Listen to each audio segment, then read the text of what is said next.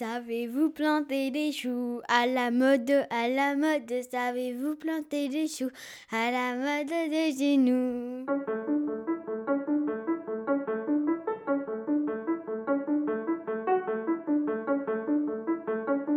Bienvenue dans le podcast de Génilem où l'humain rencontre l'innovation. Ici, vous trouverez des conseils, des idées, des témoignages, des outils et bien plus encore, car notre objectif est de vous aider à passer de l'idée à l'entreprise. Ce podcast vous est présenté par Serge Piguet et François Bonvin, tous les deux coachs chez Genilem. There's an African proverb that says, if you want to get there fast, go alone. If you want to go far, go together. Okay, the second part of how to hire. Um, try not to. Pour ce dixième podcast, nous allons parler du passage du solo entrepreneur ou de la petite équipe de cofondateurs à l'engagement du premier salarié. Les premiers employés. Parmi les phases les plus délicates, celle-ci fait sûrement partie du top 5. Il y a ce proverbe africain qui dit Tout seul on va plus vite, ensemble on va plus loin. Et ça me paraît être un bon point de départ pour réfléchir à la question. Au programme de ce huitième podcast, une table ronde avec Nathalie Brodard et Christophe Barman. L'interview de deux startups qui partageront leur expérience. Dans le premier des cas, comment passer d'un rôle de directeur avec une équipe à gérer à solo entrepreneur. Et dans le deuxième des cas, deux cofondateurs qui engagent leurs premiers salariés. Et on finira le podcast avec quelques conseils de lecture sur le management et le leadership.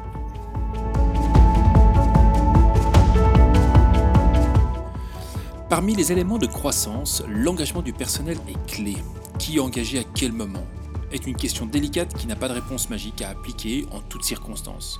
Le qui et le quand engagé nous amènent à poser d'autres questions comme quelles compétences ai-je besoin, quelle mission ou cahier des charges, quel salaire, quelle valeur doit avoir la personne qui va, je vais engager, quelle relation vais-je avoir avec le premier employé, comment passer de faire à faire faire. Et ça, c'est la thématique de notre podcast aujourd'hui. Passer de faire à faire faire. Pour aborder cette thématique, deux invités autour d'une seule table. Nathalie Brodard, fondatrice de Brodard Executive Search, qui est un cabinet de recrutement pour les cadres. L'entreprise ouvre ses portes en 2009. Aujourd'hui, son 10 employés sont basés à Genève et à Zurich. En face d'elle, Christophe Barman, cofondateur de Loico, service one-stop shop qui permet d'externaliser toutes les fonctions de support comme du RH, des finances, des assurances, du marketing, etc. L'entreprise est créée il y a environ 6 ans. Aujourd'hui, c'est une centaine de collaborateurs entre Genève, Sion, Lausanne et Zurich. La première question que j'avais envie de leur poser, c'était mais comment est née l'entreprise? Honneur aux femmes avec Nathalie Brodard.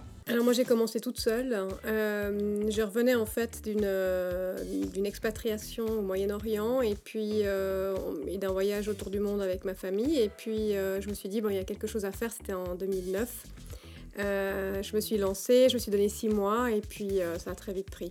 Et pour Christophe Barman? Non, pour ma part, l'histoire, elle est, elle est sympa, ou pas sympa à la base, mais c'est qu'en l'occurrence, j'étais directeur général d'une entreprise de services à Genève dans le domaine des assurances.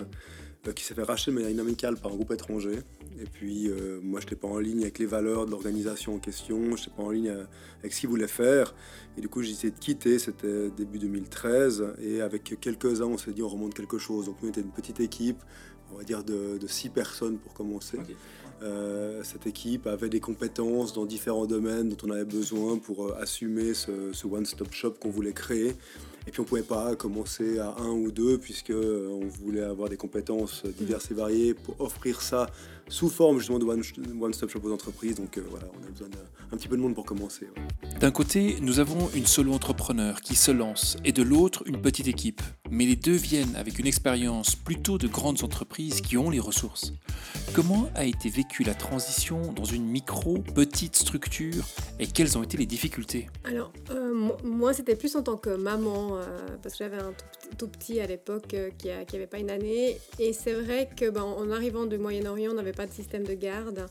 Donc c'était plus cette, euh, culpabilité en fait de, de, devoir euh, trouver ou de devoir laisser mon enfant à quelqu'un qui n'était pas forcément euh, la, bonne personne, mais et puis en plus de développer un business. Donc c'était vraiment d'arriver à jongler entre développer un business, aller au réseautage le soir, etc., puis d'avoir des, des petits enfants à la maison. Donc pour moi c'était ça le plus difficile en fait.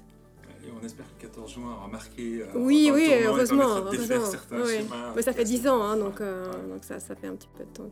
ça a changé. Pour toi, les grandes difficultés du début? Oh, les grandes difficultés, c'est un peu toujours les mêmes pour entrepreneurs, hein, c'est trouver les clients.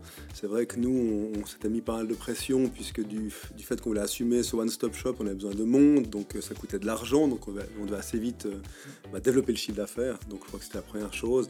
La deuxième chose, c'est le, le, fait de, de convaincre. Donc entrepreneur, il doit convaincre euh, mhm. tout le monde et tout le temps, hein, convaincre bah, ses collaborateurs de le rejoindre, euh, ses investisseurs, euh, ses premiers clients, ses partenaires. Et moi, j'ai passé beaucoup, beaucoup, beaucoup de temps à, convaincre, à expliquer pourquoi est-ce que le modèle on, on considérait comme bon, expliquer pourquoi aussi on avait choisi un modèle d'organisation un petit peu différente qui, qui mettait l'humain au centre. C'était des choses qu'on connaissait pas tellement, en tout cas pas dans le monde des services. Et donc voilà, convaincre, je pense que c'était le gros challenge du début. Mais alors, comment se sont passés les premiers engagements? Bah, c'est ce que j'allais en parler en fait, parce que c'est vrai que quand on n'a pas de nom, on est personne, nobody, hein, comme ça, mhm. bah, il faut convaincre justement, comme tu disais, euh, les gens de rejoindre la, société. Ils ne savent pas qui vous êtes, j'avais pas de bureau, on, on, faisait ça dans les, les, entretiens, dans les hôtels, euh, dans, les, les, dans des restaurants, etc. Donc c'était hyper difficile de, de trouver quelqu'un. Donc, euh, je dirais qu'au départ, on a, on a, fait des recrutements, mais qui n'étaient peut-être pas forcément adaptés à la structure et, au fur et à mesure, euh, euh, grâce aussi à, la visibilité de la société, à la réputation, euh, on a réussi à, attirer un autre style de personne, enfin un autre, niveau que ce qu'on avait pu au, départ en fait. Nous, nous on s'est attaché, puisque c'est vrai qu'on notre marché cible, hein, à la base, c'est des entreprises de plus de 50 personnes. Maintenant, maintenant on a vraiment élargi un peu le panel, on, touche toutes les entreprises, ce qui, est, bien, ça fait un très large marché. Mais au début, on touchait plutôt les grandes, puis c'est vrai que de convaincre euh, des grandes entreprises, d'aller confier la gestion de leur salaire des jeunes assis sur un carton, ou, moins jeunes, c'était pas évident. Donc, il nous fallait, euh, il nous fallait de gagner en crédibilité. Puis pour ça, on a travaillé avec le conseil d'administration. Hein. donc on a un mhm. conseil d'administration de, gens qui étaient très crédibles sur la place. Et puis c'est vrai qu'ils nous ont beaucoup aidé à asseoir l'entreprise en termes de, crédibilité et, de visibilité aussi. Euh, J'ai maintenant, après 5 ans, on est en train de retravailler un petit peu le conseil d'administration pour aller vers quelque chose de plus euh, inspirationnel, etc. Mais au début, le conseil, c'était vraiment là pour asseoir société mhm. et donner la crédibilité. Et nous, ils nous ont beaucoup aidé pour commencer. Attendez voir. Là, il y a quelque chose quand même qui va dans un sens un peu surprenant. Le premier engagement, c'était un conseil d'administration. Peut-être on peut expliquer tout ça? Le premier, parce que d'abord, ça fait trouver des sous. Hein, donc, euh, Ok, ça c'est compréhensible. Mais encore. Le premier mouvement, c'était de trouver un, actionnaire qui était, qui était d'accord de, de, nous suivre, de, de co-créer aventure avec nous. En l'occurrence, pour nous, ça a été Brunchic Holding là, qui possède le, bon génie. Et puis Nicolas Brunchic qui a dit ah, mais Moi, je viens le conseil avec vous, euh, c'est chouette, etc. Donc, c'est quelqu'un qu'on connaissait d'avant. Et puis, euh, puis c'est vrai que oui, on a d'abord dû convaincre un investisseur de nous suivre, et puis après, on a dû convaincre des autres membres du conseil d'administration. Et puis. Euh, et puis après, l'aventure était, était, partie, quoi. Mais c'est vrai qu'au début, on parlait de convaincre tout à l'heure, c'est vrai que bah, vous avez une idée, vous avez un concept, et puis malheureusement, vous avez peu de choses pour le démontrer, quoi, si ce n'est votre capacité à, expliquer aux gens à quel point c'est cool et que ça va mm. marcher. Alors, ce qui est très différent chez nous, c'est que bah, moi, j'ai aucun financier derrière. Hein, donc, euh, je suis partie from scratch. Donc, euh, vraiment, euh, avec des call calls, avec des. et ça faisait dix ans que j'étais plus en contact avec ces clients, j'avais travaillé à Londres, à Genève, mais dans des banques.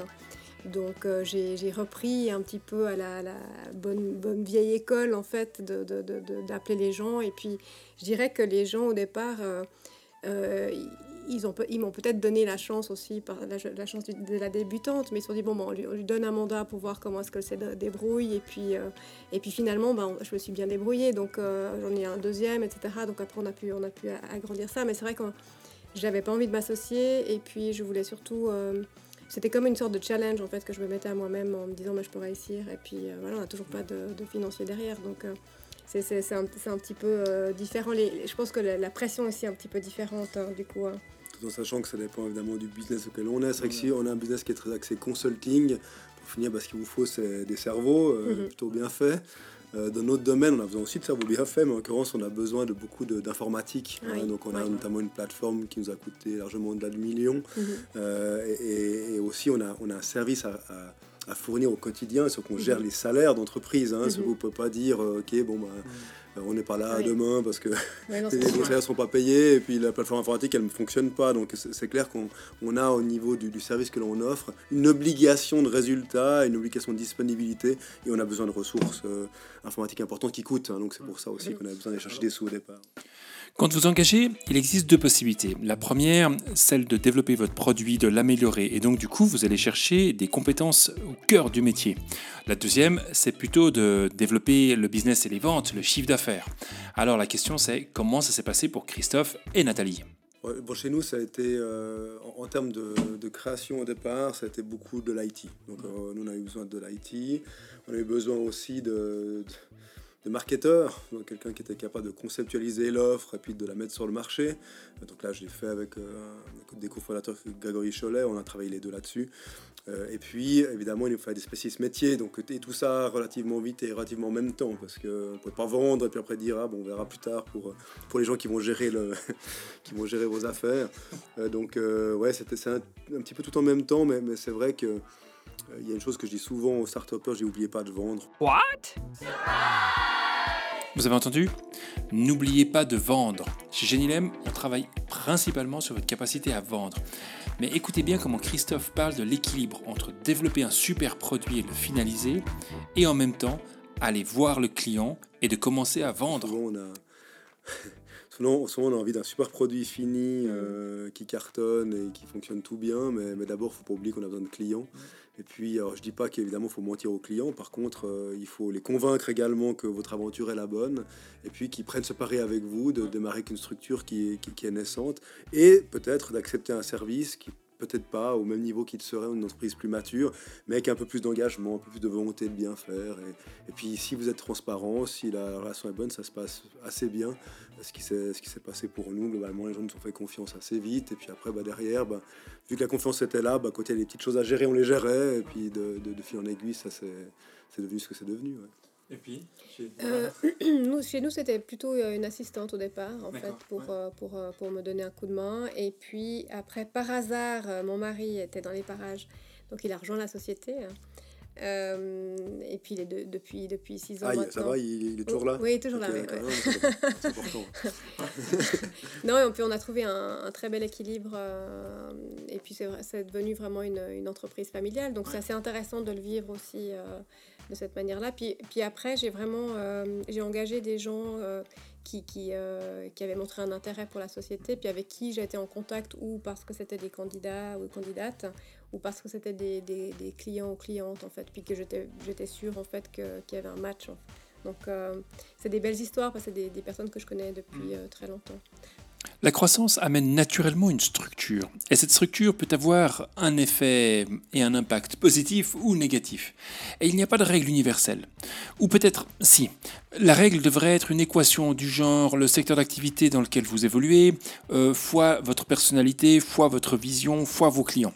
Bref, c'est relativement complexe. Ce qui est certain, c'est que bien choisir sa structure, c'est une des clés pour grandir correctement. Peut-être, euh, c'est- vrai que nous, quand on a créé la structure, bah, comme dans tout, euh, tout lancement de start-up, bah, au début, euh, bah, tout le monde est hyper engagé, on tire la même corde, tout le monde a le pouvoir, puisqu'il suffit d'être, en fait, il y a quelqu'un qui est CIO, mais c'est pas très important, on est à côté de lui, on dit, allez, est-ce qu'on qu'on pourrait pas faire ça, puis on fait ça, quoi.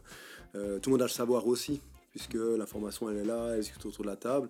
Et puis, le problème que nous, en tout cas, on, a vécu, c'est qu'à un moment donné, bah, quand l'entreprise croît, eh bien, on a l'impression que pour des questions de coordination, on est obligé de créer une hiérarchie. Et puis le problème, c'est que la hiérarchie va éloigner les gens du pouvoir et du savoir, en fait. Et donc, euh, nous, on a, on a très clairement vécu, il y a, de ça, euh, il y a de ça un peu plus de deux ans, certaines choses qu'on n'aurait pas voulu voir dans notre entreprise, c'est-à-dire bah, des gens un petit peu moins engagés et ça. Puis on a essayé de creuser un peu euh, et on s'est rendu compte en fait qu'on était passé de la start-up euh, sympa bonnard où les gens participent à quelque chose un peu plus structuré avec, euh, avec, euh, avec des chefs d'équipe, avec une hiérarchie.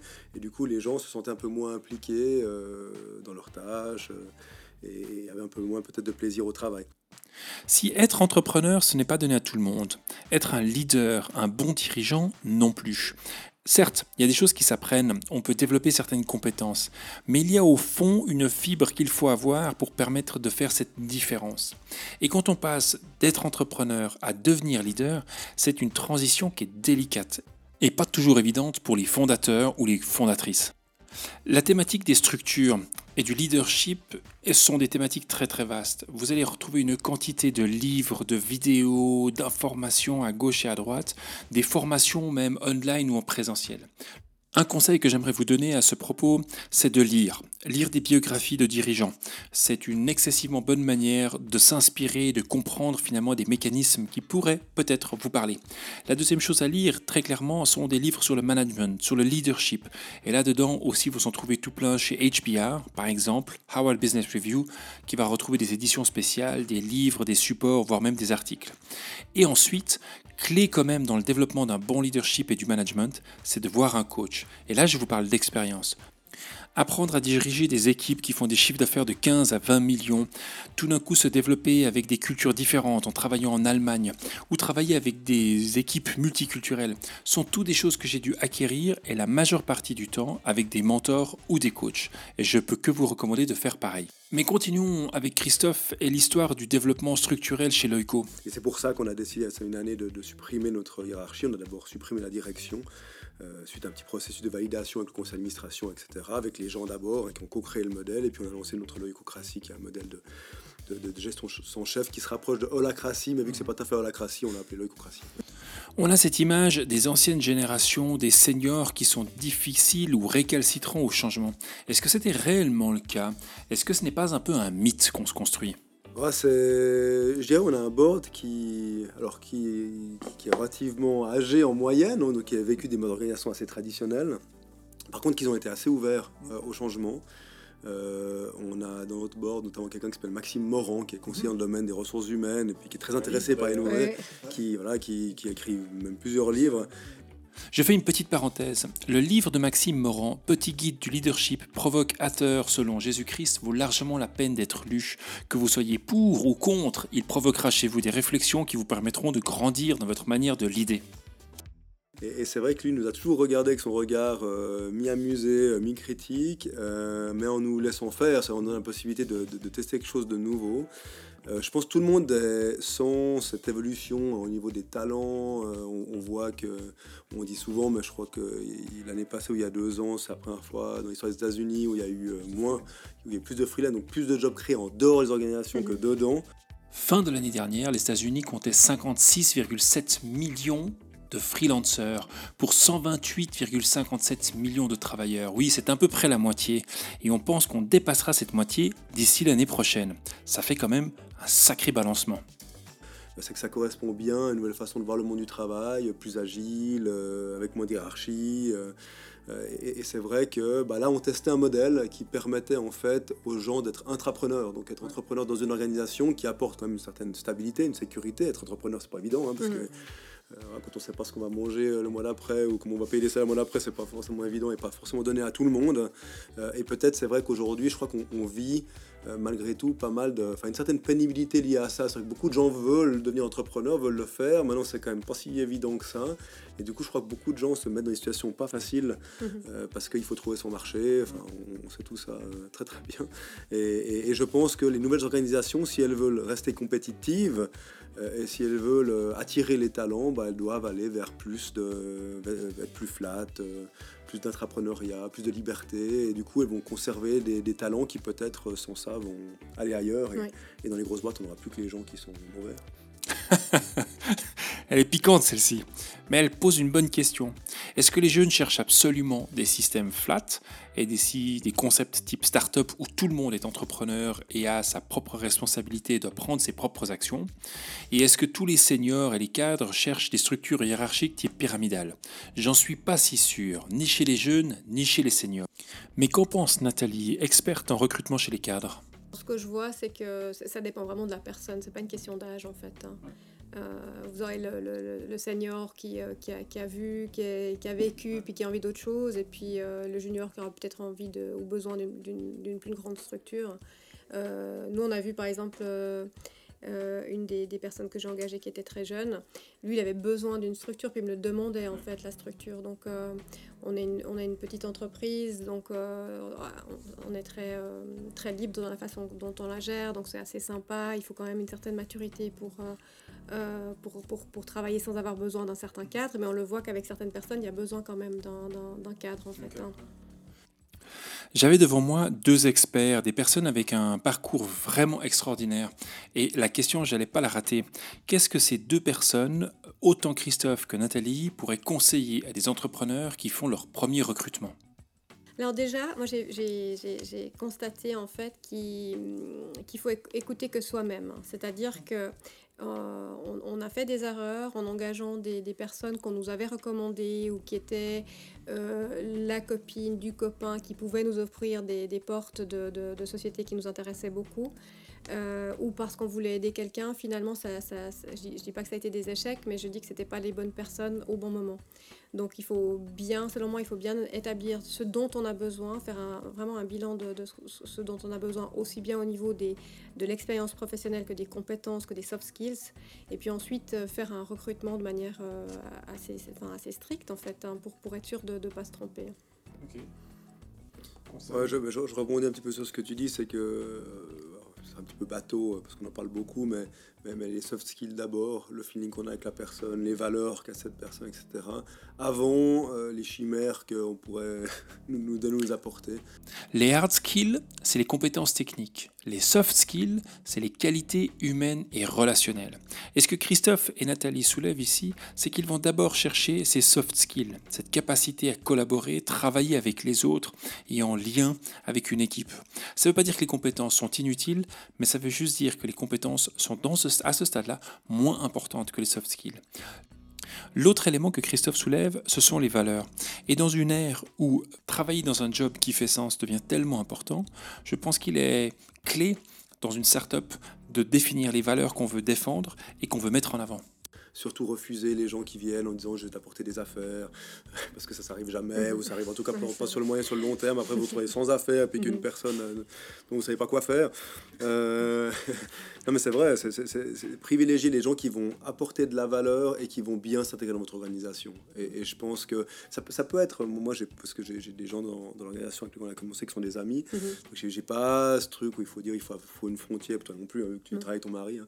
mais, mais il y, a plus cette frontière monde privé, monde professionnel. Euh, et il n'y a pas le problème de travailler avec des amis, mais par contre, il faut qu'ils soient dans les valeurs. Et puis, il faut qu'ils apportent la valeur pour laquelle euh, ben, vous êtes venu les chercher.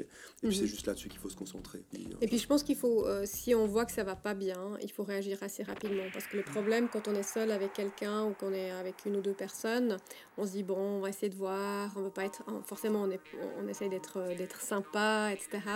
Et puis, on risque de, de, de de, porter sur les épaules un fardeau qui est mhm. pas qui est vraiment pas bon pour la société. Donc, il faut d'abord penser, je pense, à la santé de la société, puis se dire est-ce que c'est vraiment euh, est-ce que c'est viable ou pas en fait. Mais je pense que le recrutement est, est très important. Virer vite dans les petites structures, ce n'est pas toujours facile à faire et pourtant c'est essentiel. Dans une petite structure, si une personne va de travers, c'est un pourcentage beaucoup trop élevé qui peut ralentir, voire même tuer la start-up.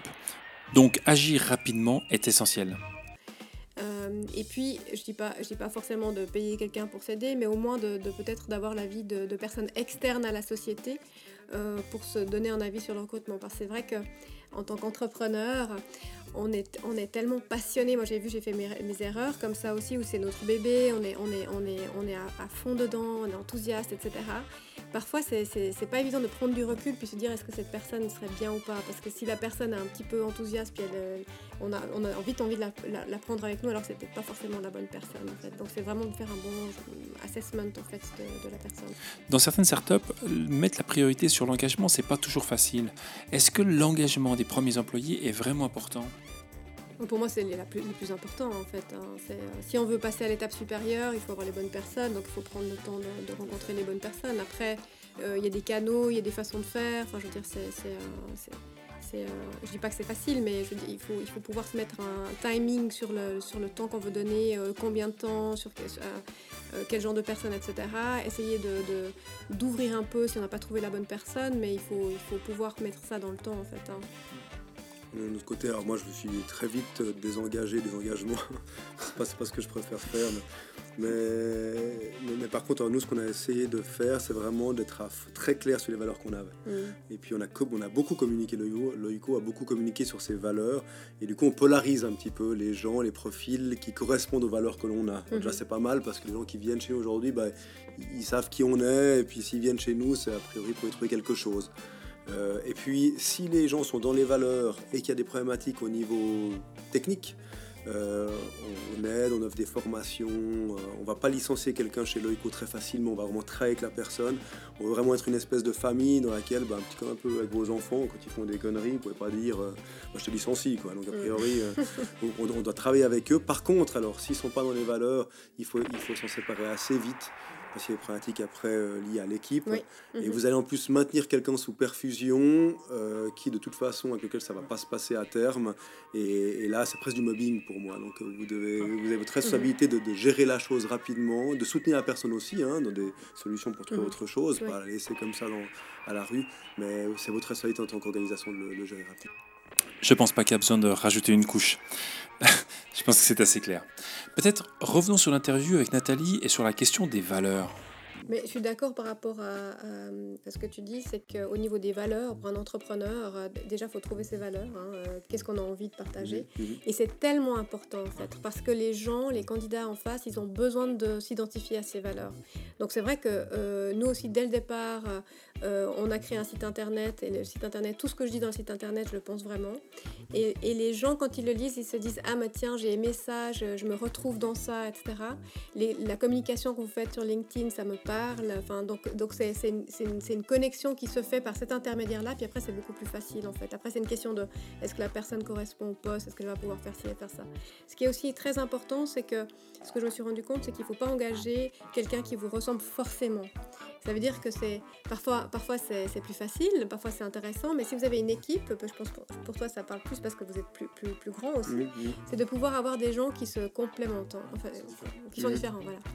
Euh, et pas forcément engager le même style de profil en fait. Et ça, je trouve que c'est très riche dans une équipe d'avoir des gens qui, qui ont des personnalités différentes, qui viennent avec des backgrounds différents. Ça apporte une vraie richesse en fait euh, à l'équipe. hein. C'est comme ça que s'est terminée l'interview avec euh, Nathalie Brodard et Christophe Barman. Évidemment, on pourrait continuer pendant des heures sur le sujet. J'aimerais juste soulever un point qui est le tout dernier que Nathalie a soulevé, cette notion de diversité.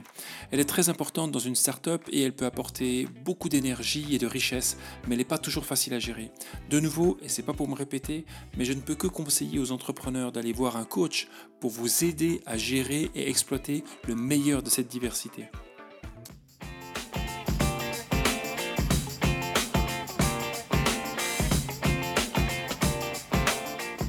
Après avoir parlé avec euh, Christophe et Nathalie, j'avais envie d'aller rencontrer des entrepreneurs.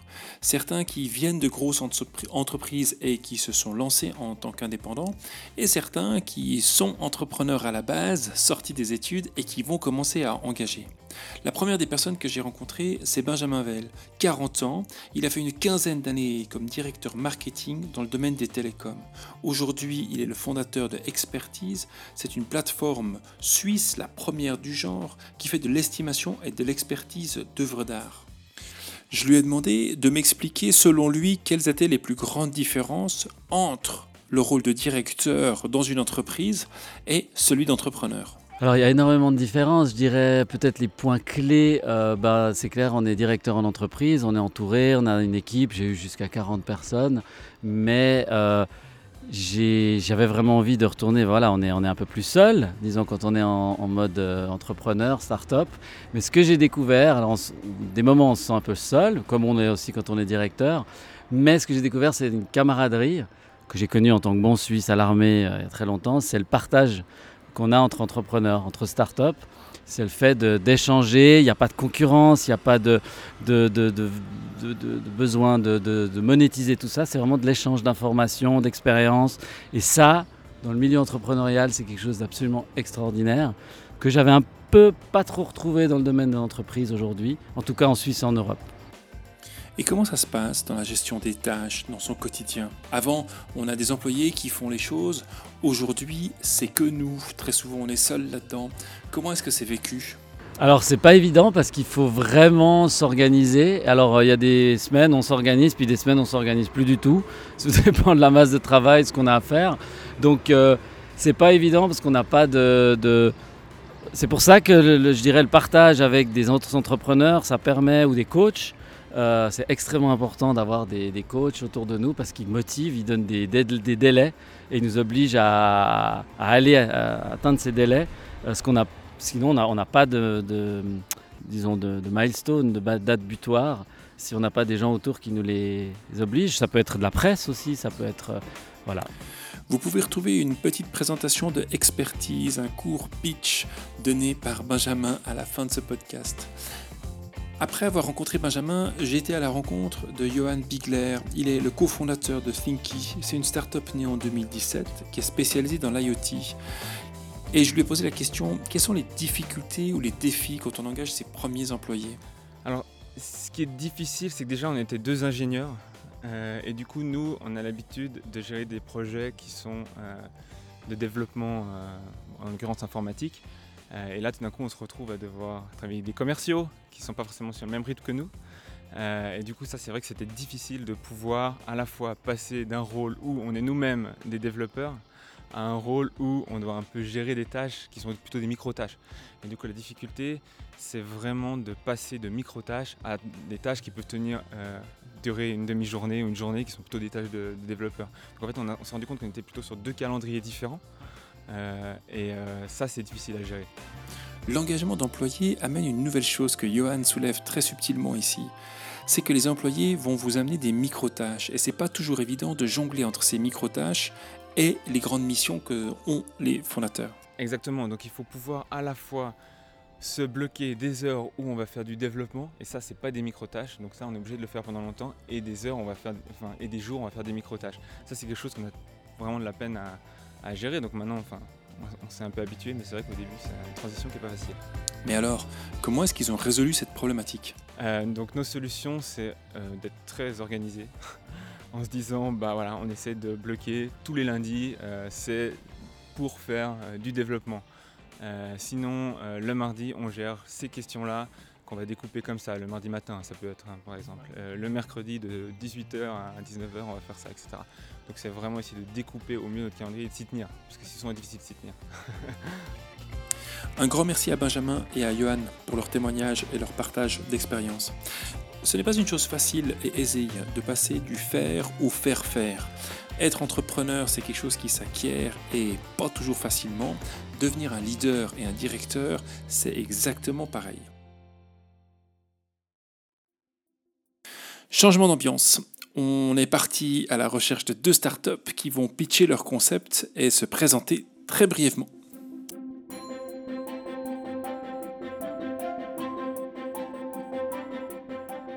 Expertise, c'est avec un Z. Ouais, expertise. On recommence.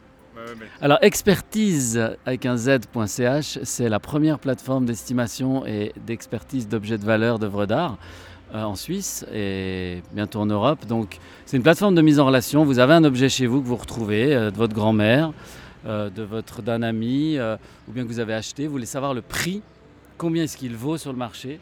Euh, Vous prenez une photo avec votre smartphone, puis dans les 48 heures, vous avez une évaluation de prix. Ou alors, si vous voulez le vendre, si vous voulez le- l'assurer, euh, ben, vous avez un expert qui va se déplacer et va vous faire un certificat qui va valoriser votre objet. Et où est-ce qu'on peut retrouver Expertise ou Expertise maintenant? Eh ben, pour l'instant, sur toute la Suisse romande. Et puis, on cherche à se développer euh, sur la Suisse alémanique, euh, ensuite l'Europe. Donc voilà, on est en recherche d'investisseurs. euh, ça avance bien. Et puis, euh, on espère d'ici septembre pouvoir lancer la plateforme sur un terroir beaucoup plus grand. Déjà un site web, application, réseaux sociaux? Alors, application, donc site web expertise.ch. Réseaux sociaux, ben, Instagram, Facebook, LinkedIn.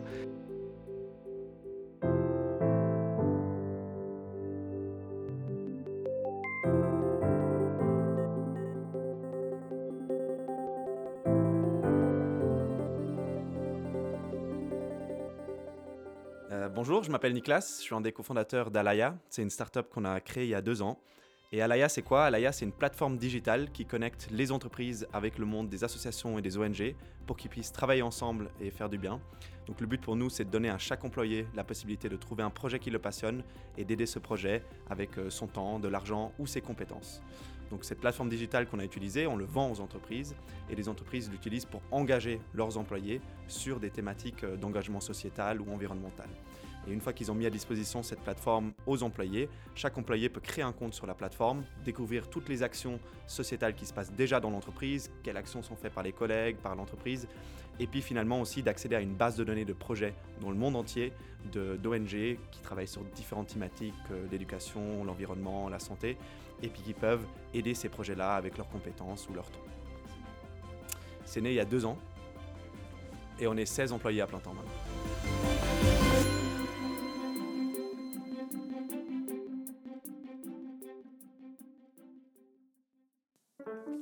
Pour finir ce podcast, j'aimerais terminer avec quelques conseils lecture.